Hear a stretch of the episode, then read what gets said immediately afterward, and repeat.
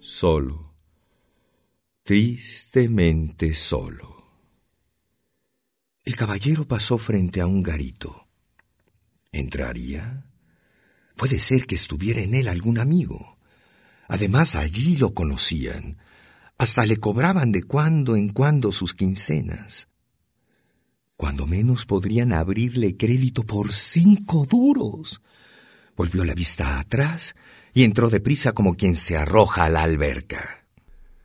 El amigo cajero no estaba de guardia aquella noche, pero probablemente volvería a la una. El caballero se paró junto a la mesa de la ruleta.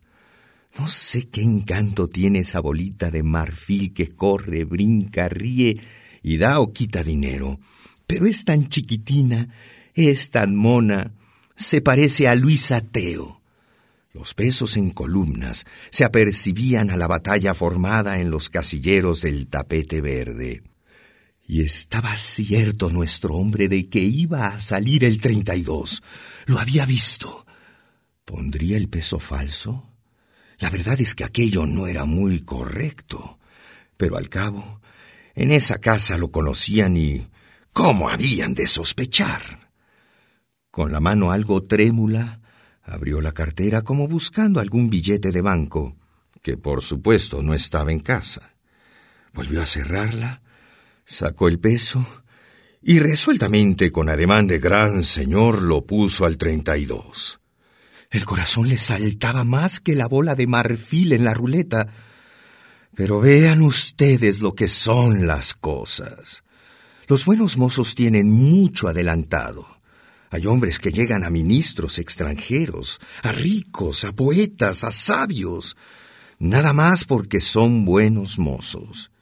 Y el peso aquel, ya lo había dicho, era todo un buen mozo, un buen mozo bien vestido. ¡Treinta y dos, Colorado! La bola de marfil y el corazón del jugador se pararon, como el reloj cuya rueda se rompe. Había ganado, pero ¿Y si lo conocían? No a él, al otro, al falso.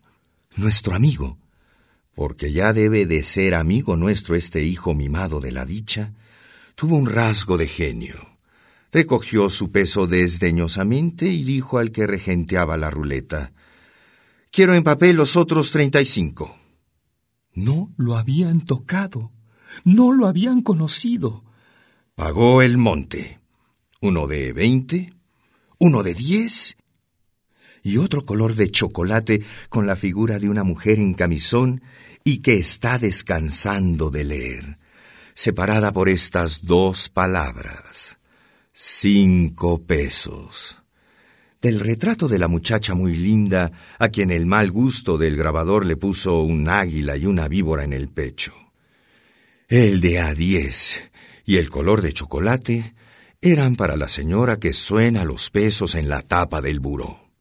El de a veinte, el de Juárez el patriótico, era para nuestro amigo.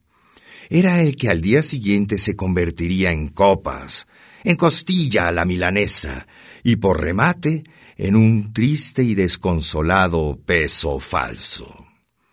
Qué afortunados son los pesos falsos y los hombres pícaros. Los que estaban alrededor del tapete verde hacían lado al dichoso punto para que entrase en el ruedo y se sentara. Pero dicho sea en honra de nuestro buen amigo, él fue prudente, tuvo fuerza de ánimo y volvió la espalda a la traidora mesa. Volvería. Sí, volvería a dejar en ella su futura quincena, o propiamente hablando, el futuro imperfecto de su quincena. Pero lo que es en aquella noche se entregaba a las delicias y los pellizcos del hogar. Cuando se sintió en la calle con su honrado, su generoso peso falso, que había sido tan bueno, y con el retrato de Juárez, con el busto de un perro, y con el grabado que representa a una señora en camisón, rebosaba alegría nuestro querido amigo. Ya era tan bueno como el peso falso, aquel honrado e inteligente caballero. Habría prestado un duro a cualquier amigo pobre. Habría repartido algunos reales entre los pordioseros. Caminando a prisa, a prisa por las calles, pensaba en su pobrecita mujer, que es tan buena persona y que lo estaría esperando para que le diera el gasto. Oh, puis les volanges courent, la femme chez madame, un la la la, la la la. Esto cantaba en una opereta que se estrenó en París a fines del mes pasado y que se llama El huevo rojo. Pero esto no lo tarareaba siquiera nuestro predilecto amigo, porque no lo sabía. Al torcer una esquina tropezó con cierto muchachito que voceaba periódicos y a quien llamaban el inglés. Y parecía inglés, en verdad, porque era muy blanco, muy rubio, y hasta habría sido bonito conocer tan pobre. Por supuesto no conocía a su padre. Era uno de tantos pesos falsos humanos, de esos que circulan subrepticiamente por el mundo y que ninguno sabe en dónde fueron acuñados. Pero a la madre sí la conocía. Los demás decían que era mala. Él creía que era buena. Le pegaba. Ese sería su modo de acariciar. También cuando no se come, es imposible estar de buen humor. Y muchas veces aquella desgraciada no comía. Sobre todo, era la madre. Lo que no se tiene más que una vez. Lo que siempre vive poco. La madre que, aunque sea mala, es buena a ratos. Aquella en cuya boca no suena el tú como un insulto. La madre, en suma, nada más la madre. Y como aquel niño tenía en las venas sangre buena, sangre colorida con vino, sangre empobrecida en las noches de orgía, pero sangre, en fin, de hombres que pensaron y sintieron hace muchos años. Amaba mucho a la mamá y a la hermanita, la que vendía billetes, a esa que llamaban la francesa. La madre para él era muy buena, pero le pegaba, cuando no podía llevarle el pobre una peseta. Y aquella noche, la del peso falso, estaba el chiquitín con el nacional, con el tiempo de mañana, pero sin un centavo en el bolsillo de su desgarrado pantalón. No compraba periódicos la gente, y no se atrevía a volver a su accesoria, no por miedo a los golpes, sino por no afligir a la mamá. Tan pálido, tan triste lo vio el afortunado jugador, que quiso, realmente quiso darle una limosna. Tal vez le habría comprado todos los periódicos, porque así son los jugadores cuando ganan. Pero dar cinco pesos a un perillán de esa ralea era demasiado y el jugador había recibido los treinta y cinco en billetes. No le quedaba más que el peso falso. Ocurriósele entonces una travesura, hacer bobo al muchacho. Toma inglés para tus hojas con catalán, anda, emborráchate. Y allá fue el peso falso.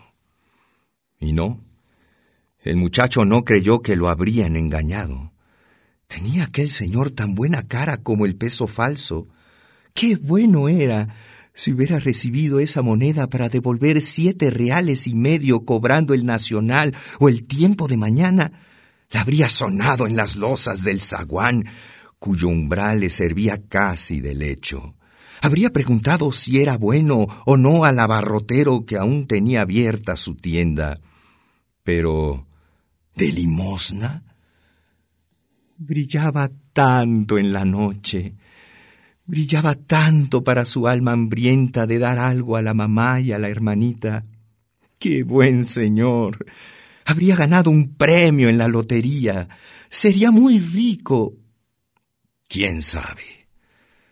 Qué buen señor era el del peso falso. Le habría dicho, anda, ve y emborráchate. pero así dicen todos.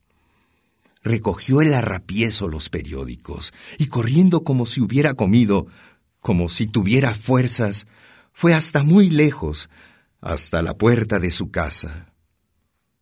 No le abrieron. La viejecita, la llamo viejecita, aunque aporreara a ese muchacho, porque al cabo era infeliz, era padre, era madre. Se había dormido cansada de aguardar al inglesito. Pero, ¿qué le importaba a él dormir en la calle, si lo mismo pasaba muchas noches, y al día siguiente no lo azotarían, llegaba rico, con un peso? Ay, cuántas, cuántas cosas tiene adentro un peso para el pobre. Allí en el zaguán, encogido como un gatito blanco, se quedó el muchacho dormido. Dormido, sí, pero apretando con los dedos de la mano derecha, que es la más segura, aquel sol, aquella águila, aquel sueño. Durmió mal, no por la dureza del colchón de piedra, no por el frío, no por el aire, porque a eso estaba acostumbrado pero sí porque estaba muy alegre y tenía mucho miedo de que aquel pájaro de plata se volara. ¿Creerán ustedes que ese muchacho jamás había tenido un peso suyo? Pues así. Hay muchísimos. Además, el inglesito quería soñar despierto, hablar en voz alta con sus ilusiones. Primero, el desayuno. Bueno, un real para los tres. Pero los pesos tienen muchos centavos, y hacía tiempo que el inglesito tenía ganas de tomar un tamal con su champurrado. Bueno, real y tlaco. Quedaba mucho, mucho dinero. No, él no diría que tenía un peso. Aunque le daban tentaciones muy fuertes de enseñarlo, de lucirlo, de pasearlo, de sonárselo como si fuera una sonaja la hermanita, de que lo viera la mamá y pensara, ya puedo descansar porque mi hijo me mantiene. Pero en viéndolo, en tomándolo, la mamá compraría un real de tequila. Y el muchacho tenía un proyecto atrevido, gastar un real, que iba a ser de tequila, en un billete. Y sobre todo, recordaba el granuja que debían unos tlacos en la panadería, otros en la tienda, y no era imposible que la mamá los pagara si él le diera el peso. Reales menos. No. Era más urgente comprar manta para que la hermanita se hiciera una camisa. La pobrecilla se quejaba tantísimo del frío. Decididamente. A la mamá cuatro reales, un tostón. Y los otros cuatro reales para él, es decir, para el tamal, para el billete, para la manta, y quién sabe para cuántas cosas más. Puede ser que alcanzara hasta para ir al circo. Y si ganaba trescientos en la lotería con ese real, trescientos pesos, no se han de acabar nunca. Esos tendría el señor que le dio el peso. Vino la luz, es decir, ya estaba para llegar cuando el muchacho se puso en pie. Barría en la calle. Pasaron unas burras con los botes de hojalata en los que de las haciendas próximas viene la leche. Luego pasaron vacas. En Santa Teresa llamaban a misa. ¡Jaletinas! gritó una voz áspera. El rapazuelo no quiso todavía entrar a su casa. Necesitaba cambiar el peso. Llegaría tarde a las seis, a las siete, pero con un tostón para la madre, con manta, con un bizcocho para la francesita y con un tamal en el estómago. Iba a esperar a que abrieran cierto tendajo en el que vendían todo lo más hermoso, todo lo más útil, todo lo más apetecible para él. Velas, indianas, santos de barro, madejas de seda, cohetes, soldaditos de plomo, caramelos, pan, estampas, títeres, cuánto se necesitaba para vivir.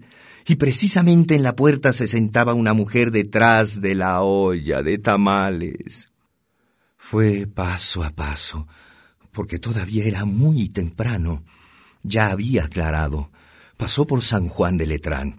De la pensión de caballos salía una hermosa yegua con albardón de cuero amarillo y llevada de la brida por el mozo de su dueño, alemán probablemente frente a la imprenta del monitor y casi echados en las baldosas de la acera, hombres y chicuelos doblaban los periódicos todavía húmedos. Muchos de esos chicos eran amigos de él, y el primer impulso que sintió fue el de ir a hablarles, enseñarles el peso. Pero, ¿y si se lo quitaban? El cojo sobre todo. El cojo era algo malo de modo que el pillín siguió de largo. Ya el tendajo estaba abierto, y lo primero, por de contado, fue el tamal. Y no fue uno, fueron dos. Al fin estaba rico, y tras dos tamales, un bizcocho de harina y huevo, un rico bollo que sabía a gloria. Querían cobrarle adelantado, pero él enseñó el peso con majestuosa dignidad. Ahora que compre manta, cambiaré. Y pidió dos varas de manta. Compró un granadero de barro que valía cuartilla y al que tuvo la desdicha de perder en su más temprana edad, porque al cogerlo con la mano convulsa de emoción, se le cayó al suelo. Le envolvieron la manta en un papel de estraza, y él, con orgullo, con el ademán de un soberano, arrojó por el aire el limpio peso que al caer en el zinc del mostrador dio un grito de franqueza, uno de esos gritos que se escapan en los melodramas. ¡Al traidor! ¡Al asesino! ¡Al verdadero delincuente! El español había oído y atrapó al chiquitín por el pescuezo. ¡Ladroncillo! ¡Ladrón! ¡Vas a pagármelas! ¿Qué pasó? el muñeco roto hecho pedazos en el suelo, la india que gritaba, el gachupín estrujando al pobre chico, la madre, la hermanita, la francesita allá muy lejos, más lejos todavía las ilusiones, y el gendarme muy cerca, una comisaría, un herido, un borracho, gentes que le vieron mala cara, hombres que lo acusaron de haber robado pañuelos, a él que se secaba las lágrimas con la camisa, y luego la correccional, el jorobadito que lo enseñó a hacer malas cosas, y afuera la madre que murió en el hospital de diarrea alcohólica, y la hermanita, la francesa, a quien, porque no vendía muchos billetes, la compraron. Y a poco, la pobre silla se murió. Señor, tú que trocaste el agua en vino, tú que hiciste santo al ladrón Dimas, ¿por qué no te dignaste convertir en bueno el peso falso de ese niño? ¿Por qué en manos del jugador fue peso bueno y en manos del desvalido fue un delito? Tú no eres como la esperanza, como el amor, como la vida, peso falso. Tú eres bueno, te llamas caridad. Tú que cegaste a Saulo en el camino de Damasco, ¿por qué no cegaste al español de aquella tienda?